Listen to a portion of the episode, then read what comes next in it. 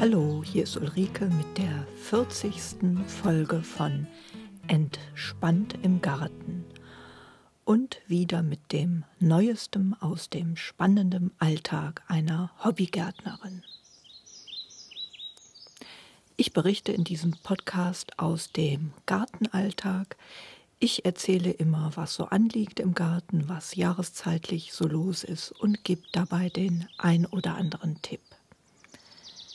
Ich habe einen Schrebergarten gepachtet in Brühl. Der Garten ist etwa 400 Quadratmeter groß und ich baue da Gemüse an, Stauden und es stehen auch ein paar Obstbäume im Garten. Schwerpunktthema in dieser Folge Anfang September sind Äpfel und die Wespenplage, die sich dieses Jahr eingestellt hat. Und ich berichte noch jahreszeitlich etwas, was so los ist.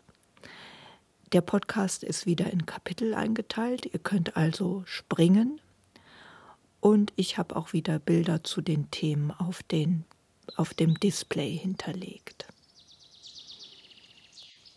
Jetzt aber was zu dem aktuellen Thema Wespen auf Äpfeln.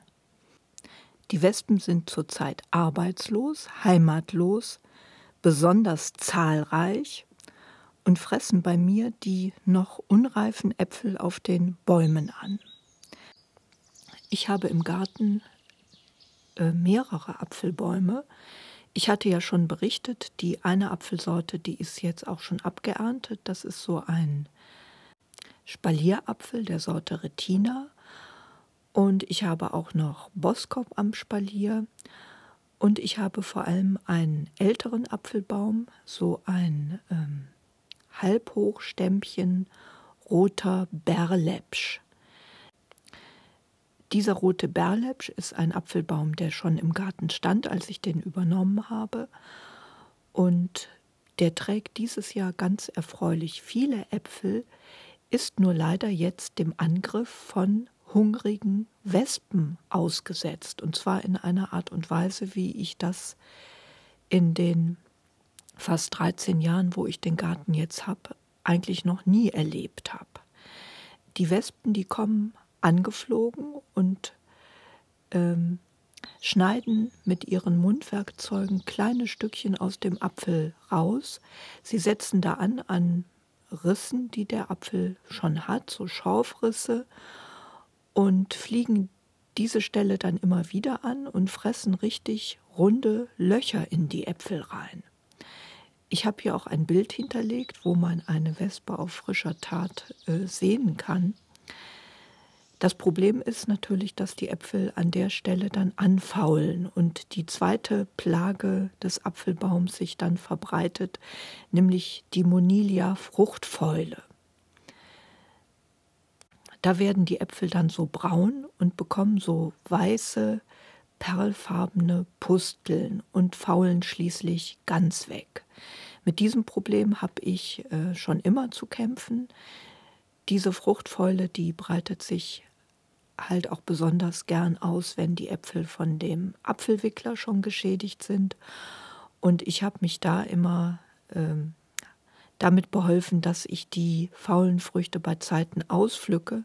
Zum Glück trägt dieser Baum immer so viele Äpfel, dass noch immer ein paar zum Ernten übrig bleiben. Ja, wie gesagt, dieses Jahr ist aber die Wespenplage besonders schlimm. Es gab ja dieses Jahr diesen heißen Sommer und deswegen haben die Wespenvölker sich prächtig vermehrt. Es gibt also im Moment sehr viele Wespen, sehr viel mehr wie letztes Jahr, wo der Sommer so nass war, dass der Herbst nahezu wespenfrei ist. Dieses Jahr, wie gesagt, das glatte Gegenteil. Die Völker, die sind jetzt am stärksten. Das heißt, ähm, es gibt pro Volk halt jetzt sehr, sehr viele Wespen. Und noch dazu ist es so, dass Anfang September, Mitte September die Nester auseinanderfallen. Die Brut, die ist großgezogen und die Arbeiterinnen, die im Sommer noch damit beschäftigt waren, für die Brut eher eiweißreiche Kost zu jagen, wie halt andere Gartenschädlinge, ähm, sind jetzt arbeitslos geworden. Und noch dazu stellt sich äh, der Speiseplan der Wespen jetzt um. Die Wespen jetzt sind besonders an zuckerhaltigem Futter interessiert, weil sie das jetzt brauchen, um die nächsten Tage zu überstehen und fliegen deshalb auf Fallobst, auf Früchte, auf Obstbäume, wie gesagt, werden auch angezogen von Kuchentafeln, Zuckerwasser und so weiter. An dem Apfelbaum sind das wie gesagt, dieses Jahr so viele Wespen, dass ein ernster Ausfall droht deswegen. Ich habe äh, angefangen, also wirklich da auch sorgfältig alles Angefressene rauszupflücken, habe da aber gemerkt, dass das alleine nicht ausreicht. Ich bin deshalb auf die Idee gekommen, mit diesen abgepflückten Äpfeln so eine Art Wespenablenkungsmanöver zu starten. Ich habe also die Äpfel, die ich rausgepflückt habe, die teilweise angebissen sind. Ein paar habe ich noch extra aufgeschnitten. Die habe ich alle schön oben auf meinem Komposthaufen drapiert. Und ich, ich hoffe oder ich denke, dass diese vielen Äpfel auf einem Haufen natürlich intensiver duften und dort dann bitte die Wespen anlocken sollen. Und der Plan, der ist auch zumindest teilweise aufgegangen. Also ich habe da eine Wespentafel aus angegatschten und halb verfaulten Früchten schön gedeckt. Ich stelle da mal auch ein Bild auf der Webseite ein. Und die Wespen fliegen in der Tat diese Stelle jetzt auch vermehrt an. Und ich meine, etwas weniger Wespen an dem Apfelbaum selber jetzt zu beobachten. Der Komposthaufen, der ist ja, sagen wir mal so circa acht bis zehn Meter von dem Apfelbaum entfernt und zwischen dem Apfelbaum und dieser Kompoststelle steht noch der große Süßkirschbaum. Ähm, ich habe nachher im Internet auch Tipps gelesen, äh, die Richtung diesem Ablenkungsmanöver gehen, wobei da aber empfohlen äh, wird, die Ablenkungsstelle von einiger Entfernung zu der zu schützenden Stelle aufzubauen, ähm, weil sonst die Wespen halt zwar das anfliegen, was sie ablenken soll, aber auch noch das anfressen, was sie eben nicht anfressen sollen. Ähm, das heißt, es hat wenig Sinn, zum Beispiel Fallobst dann liegen zu lassen, dann fliegen die Wespen das Fallobst an, unterm Baum fressen aber oben auch die Äpfel an. Ähm, es wurde auch äh, empfohlen, die Wespen mit Weintrauben oder Zuckerwasser anzulocken. Und es wurde gesagt, am allerliebsten essen Wespen oder beißen Wespen Weintrauben an und Birnen. Äh, da waren die Empfehlungen aber was zwiespältig. Die einen befürchteten auch, dass man durch Weintrauben auch weit entfernte Wespen noch zusätzlich anlocken könnte. Äh, ich habe da ein äh, bisschen Vorsicht dann auch walten lassen, weil ich das auch befürchte. Also wenn man den Wespen dann sein ihr Lieblingsessen praktisch serviert, da befürchte ich auch, dass die dann von weit her angeflogen kommen und dann vielleicht doch sich auch zusätzlich auf meinen Apfelbaum da stürzen. Ich habe das deshalb mit den eigenen Fallobstäpfeln gemacht und wie gesagt auch mit ganz leidlichem Erfolg wie ich hoffe zumindest. Wenn die Wespen allerdings schon da sind, dann bewährt sich dieser Tipp. Also wenn man zum Beispiel bei Kaffee und Kuchen draußen sitzt und Wespen kommen, dann empfiehlt sich als Ablenkungsmanöver ein, zwei Meter weiter Weintrauben oder Zuckerwasser hinzustellen und die Wespen so von der Kaffeetafel abzulenken. Das sollte man aber, wie gesagt, nur machen, wenn die Wespen schon da sind. Vorbeugend bringt das nichts, weil man dann die Wespen halt erst recht anlockt. Heute am Sonntag hat es ja erstmalig nach längerer Zeit hier etwas ausgiebiger geregnet. Es war also bislang ganz schön trocken im Garten. Aber hier im Kölner Raum soll es nachmittags aufhören zu regnen, da werde ich die Lage dann nochmal checken im Garten. Jahreszeitlich um den 8. September rum ist es so, dass im Gemüsegarten jetzt noch letzte Aussaaten vorgenommen werden können. Man kann Feldsalat noch säen, sollte das aber jetzt bald machen. Ähm, der bleibt dann über den Winter stehen und kann dann fortlaufend im Winter geerntet werden. Spinat kann ausgesät werden, der dann aber vermutlich erst im Frühjahr erntereif ist. Ähm, um im Herbst zu ernten, hätte man das schon im August, glaube ich, aussäen müssen. Was weiterhin gesät werden kann und was ich auch jetzt gemacht habe vor dem Regen, ist Gründüngung einsäen. Den Gelbsenf habe ich gesät. Und man kann weiterhin auch noch Wintergemüse pflanzen, wie Spätkohl, Winterhatten, Salat, Endivien. Aber auch da für die äh, Pflanzung von Salat ist jetzt Anfang September der allerletzte Termin, ähm, damit das vor dem Winter noch halbwegs zur Reife kommt. Ich habe jetzt gelesen, dass man ab September, Oktober auch Möhren zum Beispiel säen kann, die dann aber im Frühjahr äh, weiter wachsen, beziehungsweise dann im äh, Frühjahr, Sommer zur Ernte kommen. Damit kann man den Möhrenfliegen ein Schnippchen schlagen. Äh, die kann man auch im Oktober dann noch aussäen. Die Saatstelle, die sollte im Winter aber ein bisschen geschützt und vor dem Frost abgedeckt werden. Ja, das ist etwas, das ähm, überlege ich mir, ob ich das vielleicht einmal ausprobiere.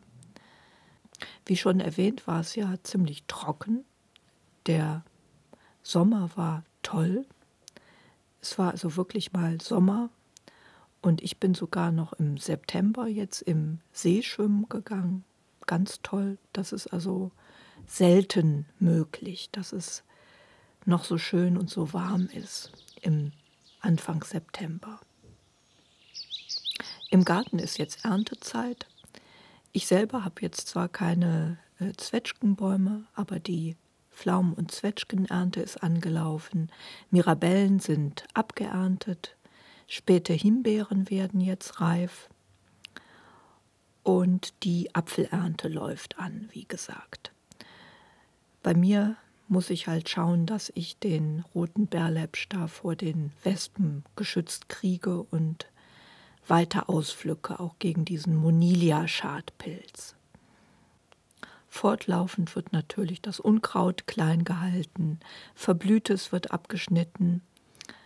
Ähm, was bei mir blüht, sind noch die Schmuckkörbchen, Mädchenaugen, Herbstanemonen, die Staudensonnenblumen, Sonnenauge, Sonnenbraut.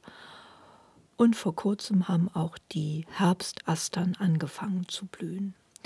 Ich habe da ganz schöne Staudenastern, die äh, das Staudenbeet bei mir im Herbst immer dominieren.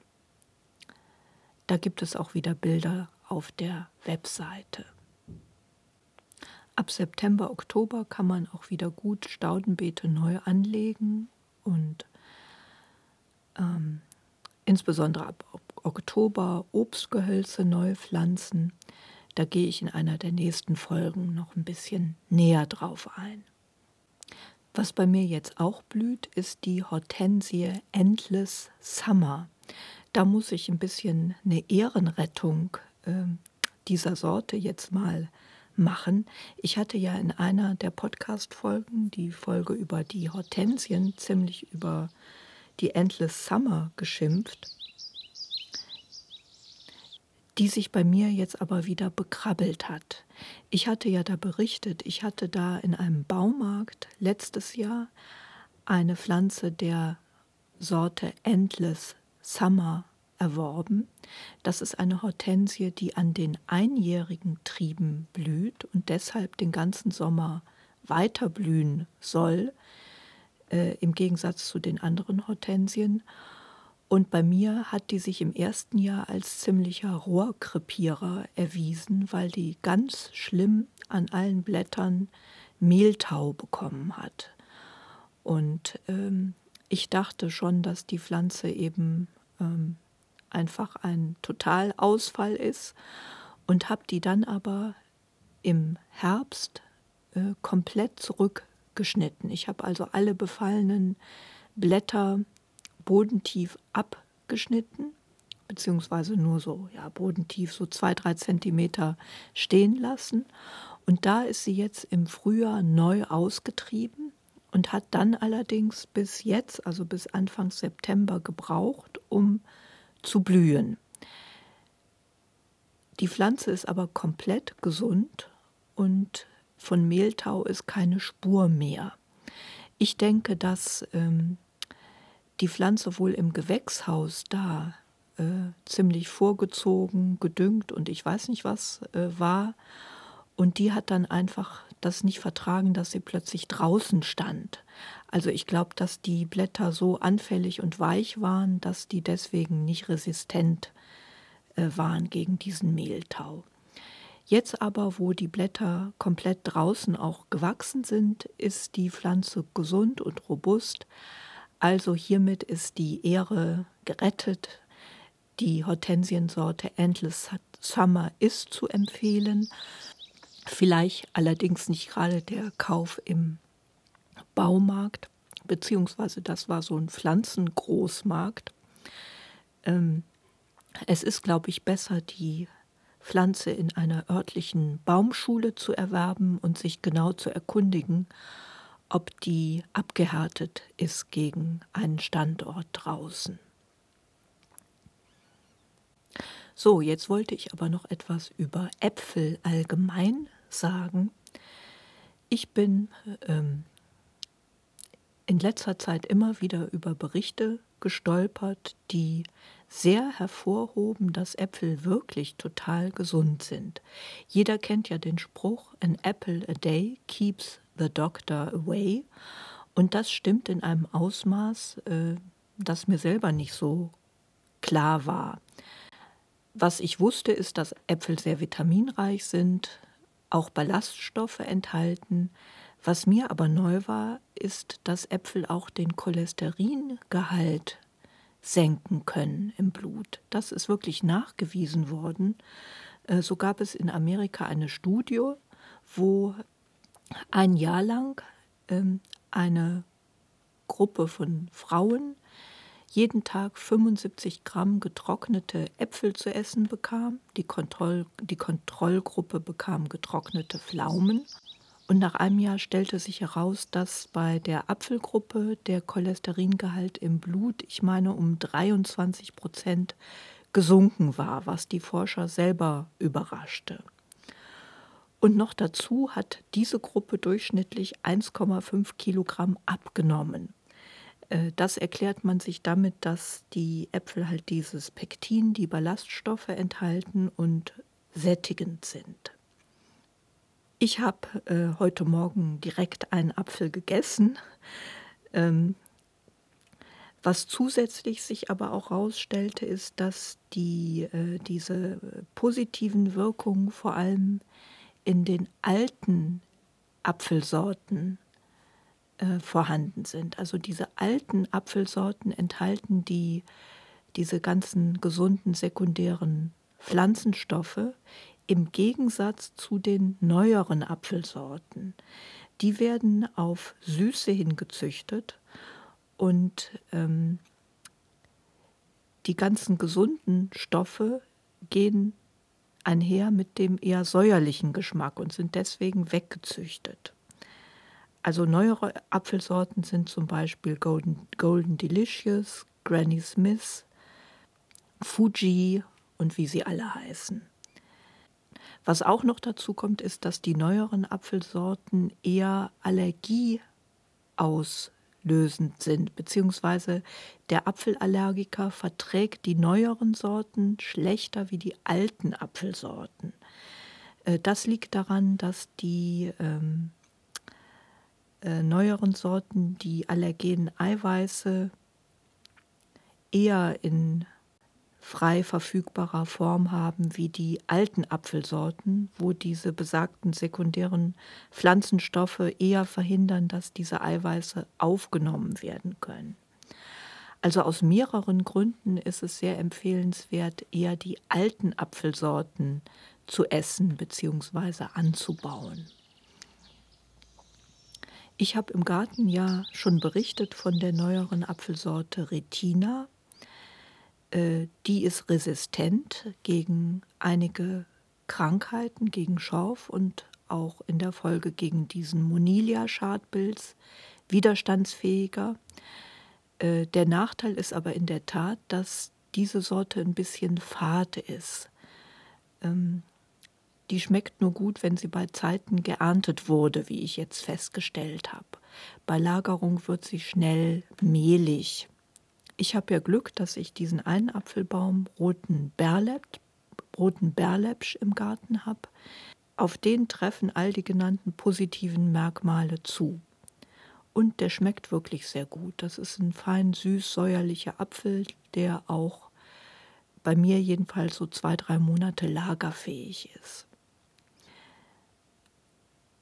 Und er eignet sich sehr gut für Apfelkuchen und Apfelmus.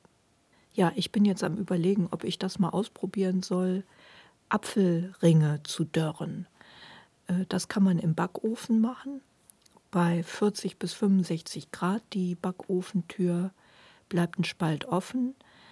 Dört man halt die Apfelringe, die Apfelringe oder die Apfelschnitze. Ja, vielleicht probiere ich das mal aus, weil diese 75 Gramm Trockenäpfel ja diese tolle, tolle Wirkung hatten in der amerikanischen Studie. Aber ich denke, dass es auch äh, wirkt, wenn man die Äpfel frisch isst. Alte Sorten, die empfehlenswert sind, sind neben dem roten Berlepsch der Boskop, Gravensteiner, Goldpramäne, roter Boskop und schöner aus Boskop der weiße Klarapfel, Landsberger Renette, Prinz Albrecht von Preußen und wie sie alle heißen. Im Moment ist es ja so, dass die Apfelzeit richtig anläuft und ähm, man hat jetzt Gelegenheit, die Äpfel auch mal alle zu probieren und sich dann vielleicht zu entscheiden, was für einen Apfel man pflanzen will. Wie gesagt, sowohl für die Allergiker wie für die Gesundheitsbewussten seien die alten Sorten sehr empfohlen. So, dann komme ich für heute langsam wieder zum Ende. Vor Schluss sei noch mal kurz gesagt, dass ich mich sehr über Feedback freue. Ihr könnt auf iTunes kommentieren, Kommentare auf der Webseite hinterlassen. Ich freue mich über jede Anregung, auch über Fragen freue ich mich. Und ja, ich sage dann bis bald, bis zur nächsten Folge, eure Ulrike.